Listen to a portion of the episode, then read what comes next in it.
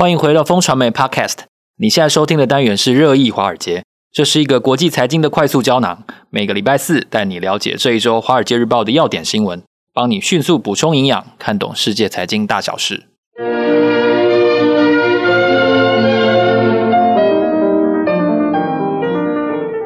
早安，各位听众朋友，大家好。今天是二零二二年十二月八号，我是风传媒的财经中心主任周启源，坐在我身边的是好朋友之杰哥。嗨，大家好。我们是金牛帮帮忙导读电子报的共同作者，今天要来为大家导读《华尔街日报》的重点要闻。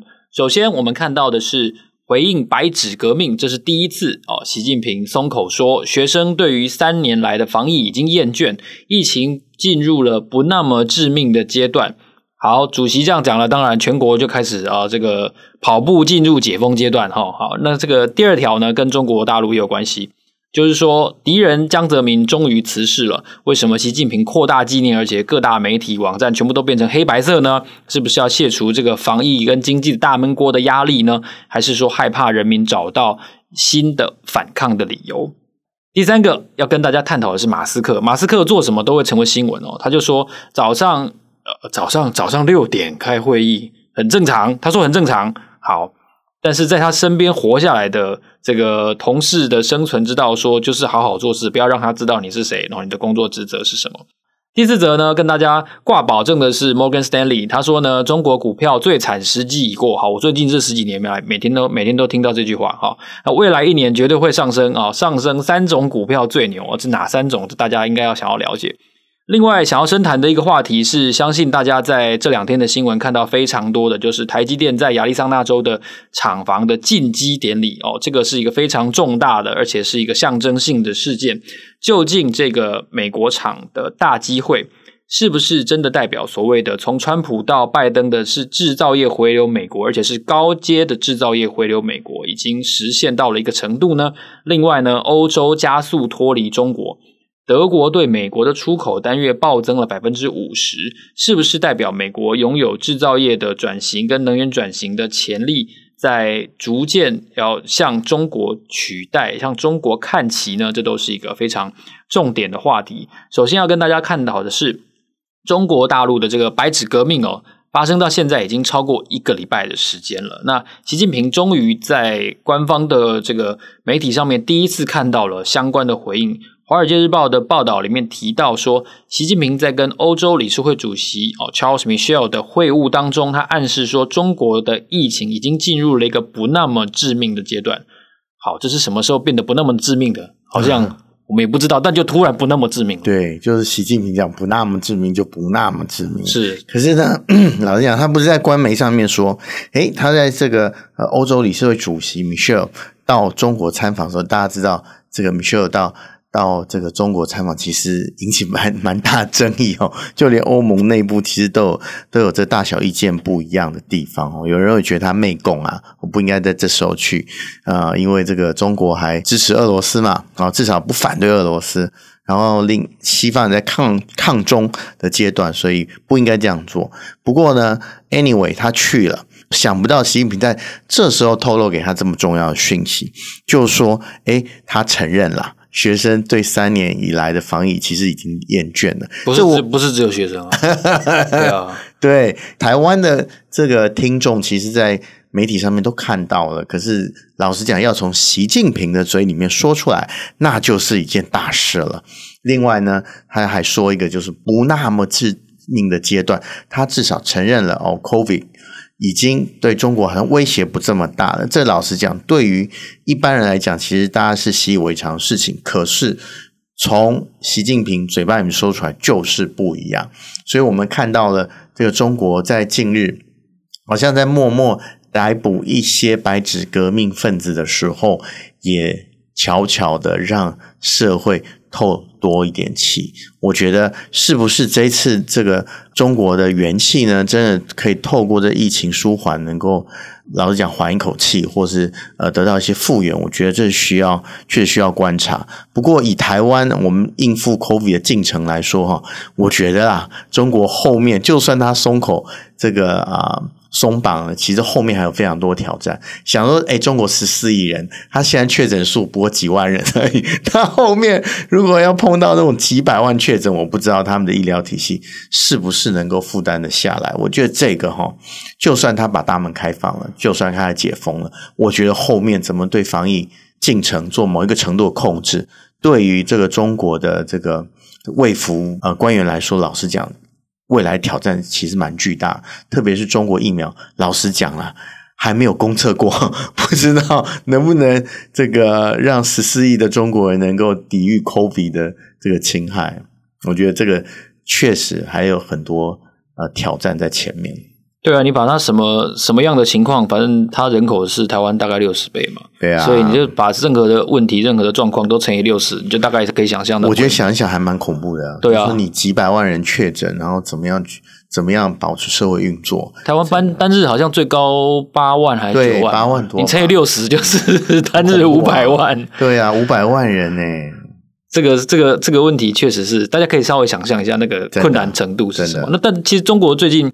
消息蛮多的哦，江泽民终于过世了。这个纪念，终于纪念的这个，我说终于是因为他被误传了很多次，对，非常多次，没错。好，跟跟这个可能就不下于邓小平被误传的次数。对对。那等我们看到很多这个媒体都变成黑白的，嗯，哦，你要购物就是看不出来这个看不出来颜色，因为全部都变成黑白色。对，双十二就都都都看不出来。那习近平为什么要？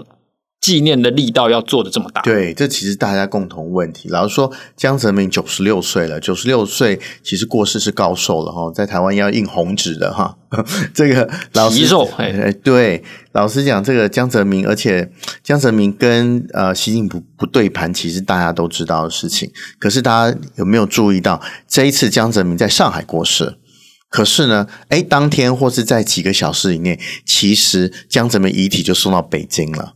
这个其实很多人在揣想说，哎，为什么这么快送到北京？为什么哎就不在他故乡就上海直接安葬，或是这个呃举行一些纪念仪式就好？为什么要到北京？哦，所以引发了很多揣想，就是说，哎，他是要就近看管这个呃他的敌人、他的对手，让他的敌人的这个譬如说的支持者不会在他看不到的地方上海。作乱嘛？哦，这个其实就引发了很多揣想。那为什么江泽民？其实江泽民对于呃习近平而言，其实是有提拔之恩嘛。哦，那大家都知道，那时候习近平其实在这个呃接接班的时候，其实不是这么看好。可是因为胡锦涛跟江泽民有嫌隙，然后也有矛盾，所以诶习近平是一个比较中性的人，所以被拔擢上来了。可是被拔擢上来之后，江派就变成习近平最大的敌人，特别是我们之前讲的新四人帮，薄熙来、周永康、徐才厚跟令计划这四个新四人帮，其实都是江派这个啊、跟江派合作或是这个互通声息很强的这一群人，特别是里面周永康，大家知道周永康是油老虎嘛，哈，掌握中国最重要的能源产业，另外就是公安体系也在他。这个掌握里面，可是呢，在二零一四年，这个习近平哦，可能是之前可能大家都说暗杀的阴谋嘛，就周永康在后面这个作梗的哈。那二零一四年，周永康被习近平拔下台，倒了啊，倒了。这个周老虎真的倒了哈。这个其实在中国政坛是非常非常大的事情。那二零一四年，老实讲，到现在其实已经八九年过去了。可是我看到的资料是，二零二一年，这个中共中央还在讲说，哎，要小心周永康的势力复辟啊。所以你看，周永康这个经过九年的时间，老实讲哦，就是这个九年或七年的时间，其实这个他的势力应该已经消除了，可是现在还在哦。所以江泽民的旧部，其实对于习近平啊是芒刺在背。这一次会大肆纪念，其实老实讲，出乎蛮多人的意外的哈。本来大家觉得江泽民其实九十六岁了，其实也这个阳寿也差不多尽了哈。那中国不应该会这么样的这个呃大肆的这个纪念活动。那可是现在正逢白纸革命，哦，然后各地的抗议不断，也许这个就是呃习近平需要转移焦点的一个，或是安抚。那个明星，或者是让大家找到一些出口，就像我们上个礼拜讲的，中国很多大事都是在著名的人过世之后哦。八九年学运的胡耀邦就是个最鲜明的例子。所以，是不是有这一层的考量？我觉得这个是一件非常耐人寻味的事情啊。是，那看完了中国，我们来看一下马斯克哦。嗯、马斯克做什么都会上新闻哦。嗯、那我现在终于知道他为什么不用买房子哦，因为他都睡在公司。好，那那个这个这个华尔街日报拍了一个一个影片哦，然后这个影片是介绍说，就是马斯克的一些工作的风格。对，那我们能够从中看出他的嗯，不能说铁血啦，就是嗯，应该说乐在工作，他就是工作就是他生活的全部。这个奇缘讲乐在工作真的是有点好小了。对啦，我觉得对他工员工而言，其实这个蛮辛苦的。可是老实讲，这一次的《华尔街日报》这个影音为什么会选出来跟大家分享？主要是七分钟影音去找了三个他前员工。其实三个员工呃有一些离他蛮近的，譬如说这个特斯拉以前的公关。呃，部的负责人其实跟特呃跟马斯克就非常近，他可以近距离观察他的老板。那这个六点钟的线上会议就是他讲出来的。他说：“哎，两点钟我们大家睡觉才说 goodbye，然后六点钟就开始这个马斯克就大家 con call。这个对于他们而言其实是个日常的事情。那马斯克自己也这个啊。”老实讲，自律甚严的。他除了睡在工厂以外，确实这个也得到了他的这个前员工的证实。那有其中有一个这个员工也在 Tesla 做事，他说：“哎，他们为了要让这个量产赶快进行，所以他确实他呢有一次大概。”半夜三点钟，觉得太累了，结果他就起来晃一晃，然后骑着脚踏车在他们厂区晃，然后看到哎都没有人了，真的是大家可能都回去了。可是他晃到那个那个马斯克那个 corner，就看到哎马斯克真的就睡在他的那个。座位附近，太夸张了。老实讲，这就是一个强人哈。这为什么马斯克这个与众不同？老实讲，这次 Twitter 哦，大家对他的这个啊抱怨其实不少哦。很多 Twitter 员工都说啊，这个这个惯老板来了，所以他苛刻我们，所以很多都离职。不过我觉得哈，这个马斯克会这样做，他一定有他的想法。那以他之前救过，譬如说 SpaceX，然后救过 Tesla，救过啊，创立过。PayPal 的状况来看，我觉得你如果认为他傻着脑子，然后空白的这个啊、脑子，然后来做一些这个荒唐的事情，那就大错特错了。我相信 Twitter 之后一定会有不同的服务会慢慢推出。以他这种工作的状况来讲，哦，我相信 Twitter 应该会有一些不同状况。毕竟花了四百多亿美金砸下去，而且他自己的钱呢，口袋掏出来。他那时候在这个视频里面有讲说，诶，他那时候救了 Tesla 才不过才这个五亿多美金而已。所以老实讲，这是他救 Twitter 其实是花了更多的钱跟心思。老实讲，我们可以静待观察，半年之后 Twitter 跟现在会不会一样？我们可以再来做一集。一定不一样，因为人都被裁光了。对。那我们好奇一件事情，就是说世界杯四年踢一次。对。那可是有一个东西八年。发生一次，就是中国股市大涨八年一次。哦，好吧。那上一次是二零一五年哦，嗯、那二零一五上一次是二零零七，所以你看就是八年大涨一次。那现在摩根斯丹利说，现在中国股票最惨时机已过啊。过去这十几年，我天天都听到这句话。是。那但是这次是真的吗？这个其实这个话哦，从起源里面口中里面讲出来最准的。因为奇源老实讲，他是中国财经专家，他得过好几个奖，其实都跟中国财经有关啊。但是他讲说，哎，八年一度，好像是真的哈、哦。对啊，因为已经 你看，上次是上一次是巴西世界杯之后就大涨。对，老实讲，这一次哦，哎，这个大摩就是 Morgan Stanley 的首席中国股票的策略师王颖，大家记得这个名字哦。如果错了，就找他算账哈。他说呢，中国股票可能从二零二三年开始摆脱这个。我们之前讲的下跌趋势，随着中国经济情势的好转呢，可能资本市场就会有肯定的回应了哈。他认为未来一年中国股票绝对会上升，这四个字哇，我觉得从分析师眼这个嘴巴里面讲出来这么肯定的话，老实讲，小弟也是少见的哈。他认为呢，恒指或沪深三百指数的目标都会往上走。那诶，老实讲，就不知道是巧合还是怎么样，他就在他这个。啊，报告发表的同时，其实中国股票哦，在最近两周里面确实大涨得非常的猛烈。譬如说，阿里巴巴这个在美国挂牌 ADR 从六十一块涨到九十块，哇，这个升幅要近五十。腾讯也是升幅近五十二，哇，这个升升势又猛又激烈，特别是在这个白纸革命哈，呃，有一些这个衰退之后，或是有一些这个价格有些掉之后，它马上就弹上来。所以这波弹的真的是蛮惊人，那会不会像王莹这样说的这么样的牛？在二零二三年，我觉得，诶，至少现在我们有一个非常好的消息，对于中国股市来说就是什么？我们大家都说。这个跌多了就是最大利多嘛，这是真的。它现在最大利多就是跌太多了，跌了七八成，这个真的是迷迷茫茫。再怎么样也会有个像样的反弹啊。所以虽然可能不会像王英讲这么样的牛了，不过我觉得反弹的力道哈，我觉得可以期待啦。可是这个反弹力道可以持续多久？我觉得是二零二三年大家必须要关注的关键呢。是，接下来我们要谈的一个话题，其实算是这次最重量级的，就是台积电的亚利桑那州的厂机台正式进入厂区。嗯，他们以往惯例都是会依照以往的厂房的办理一个进机典礼，这个进机典礼其实非常的大。在我们录音的时候，虽然还没有看到现场画面，但据说美国的商务部长，然后据说库克。然后这个拜登哦都会出席，跟张忠谋同台，这是一个历史性的画面。对，那以往这个画面你没有办法想象会在台湾的公司公司上演，嗯，那你也没有办法想象说哦有一天巴菲特买了台积电。对，但我们就在很短的时间内接来接连的看到了这两个现象，嗯，这两个象征意义极强的事件出现。对，那你觉得这这件事情可能它是代表一个嗯台积电的？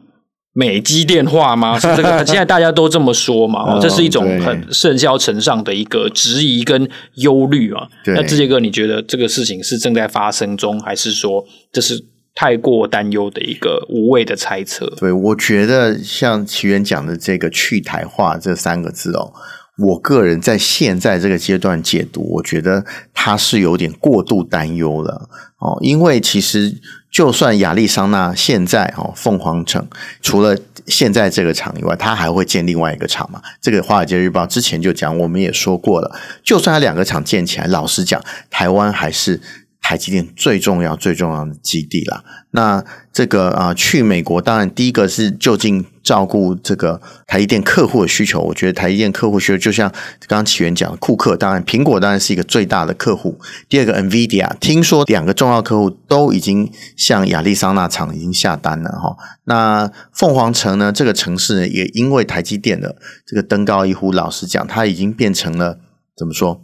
美国的竹科，好，大家如果看这个现在亚利桑那凤凰城附近这个半导体聚落状况，就可以看出来，它在十号跟十七号公路上面，其实诶算是密布哈，在美国的这个亚利桑那这个呃沙漠地方，已经算是密布了大大小小半导体相关的协力厂或是这个晶圆厂。老实讲，这个真有点像当初这个啊。竹科的感觉啊，我觉得这个呃十二月六号这个大点，确实在台美关系或者是这个啊、全球半导体布局上面是一个关键的或历史上的这个转折点。那会不会真的世界半导体都向美国集中？我觉得这个是一个很重要的沙盒，所以亚利桑那或者是这个凤凰城是一个很重要的实验场域啊。我们不要说实验啊，那当然砸砸了快一兆美金在里面，说实验好像是太随便了也，不过就是这样哈。那当然，美国也花了非常力气找大家过去。那曲博呢？大家知道曲建仲博士，其实在风传媒。今这一次也有也有写了一篇文章，他也认为这个台积电应该去美国啊。那当然，这个啊，美国有补助一百亿台币嘛，啊。然后这个其实三星也去了，其实大家看到很多台湾协力厂也去了。我记得我跟这个李长鸿化工聊过，他说他们的厂呢就设置在这个台积电跟 Intel 中间，哦，因为他们的化工材料要同时供给他们的客户，也就是两大客户啊。那当然还包括三星。如果说这样子这个 cluster 或是我们讲的聚落啊，在美国真的形成的话，那美国制造的这个大企至少。我觉得就成功了第一步哈，特别是在川普当总统的时候就宣誓哦，我们要让制造业重回美国。那我们在这这次的这个《华尔街日报》也看到了，诶，其实响应的不只是台湾、韩国或是一些半导体公司而已，其实德国哦，刚刚奇源有讲到。德国在这个对美的出口上面，其实诶，其实成长也非常快。然后这个在九月的时候，德国对美国出口其实单月就暴增百分之五十。那其实有一些德国厂商觉得，诶，其实这一次他们这个啊到美国去的感觉，觉得诶，好像跟以前确实有点不一样哦。这个服务变好了，然后这个，特别是基础设施，好像比以前好一点哦，就是。过去感觉障碍比较小的一点，那当然德国因为这个要摆脱俄罗斯的需求，呃，能源需求嘛，所以说它就呃能源必须要依靠美国。所以说老实说，在这个过去这个截至六月份的过去的三个月里，也就是第三季的时候，美国的外商直接投资其实是七百四十亿美元，其实蛮高。大家知道可以猜猜，同期中国的直接投资，以前中国都是高居全球这个 FDI 的第一位。可是，他在今年第三季的时候，他的外资投资只有四百六十亿美元，只是美国的一半而已。哈，以这个状况来看，确实，哦，美国召唤大家的第一步行动确实达到了。那台积电当然是指标中的指标。如果这个大家看接下来的新闻的话，我相信这两天的新闻最重要的财经新闻可能都围着这边转哈。然后这些重量级的来宾呢，在当场会有什么样的宣誓？哦，会不会确认这个台积电在亚利桑那啊，确实要盖这个三纳米哦，或者一定会盖一个第二座厂？我相信这个对于这个拜登的民主党来说，诶，如果说真的落地的话，他等于是割了什么？割川普的韭菜，我觉得这次民主党难得就是就是啊收成到这个共和党的这个耕耘的成果啊，我们台积电可能就是一个重要的指标。是，其实我相信这件事情，嗯，大家还会持续关注下去，不是说我们这礼拜播完就结束，嗯、所以它需要一个很长期的嗯关注。跟分析，嗯，哦，才能够看出这个产业的趋势。就特别是《华尔街日报》对针对这个，其实有接续的深度报道。那特别是对于美国制造，哦，回美国这件事情，诶，这篇文章其实还蛮不错的，大概有两千字的分析。其实我建议大家看看呢、啊。对，所以我们其实用意就是说，希望大家用听的方式之外，嗯、如果你有进一步的。资讯的上面的需求，其实我们的文字上面的报道跟呃介绍的影音也都是非常深入跟精辟的，欢迎大家多参考。那最后也要跟大家宣传一下，我们在十二月十六号的时候将会举办一场投资讲座，结合了品酒会的年末特别活动，那为二零二二年做一个总结。我们参与的来宾呢，可以听到志杰哥分享在气候变迁的趋势底下有哪些比较重要而且热门的投资话题。另外呢，还可以喝到来自同一个产区而且彼此相隔了二十。十年份的珍贵的葡萄酒，我们的活动将在这个礼拜末截止报名。那有兴趣的朋友呢，赶快透过节目资讯栏当中的报名链接来抢夺最后的啊名额，宝贵的名额。非常感谢你今天的收听，我们这里是热议华尔街，下个礼拜四早上八点会继续为大家解读财经大小事，让我们下周见喽，拜拜，拜拜。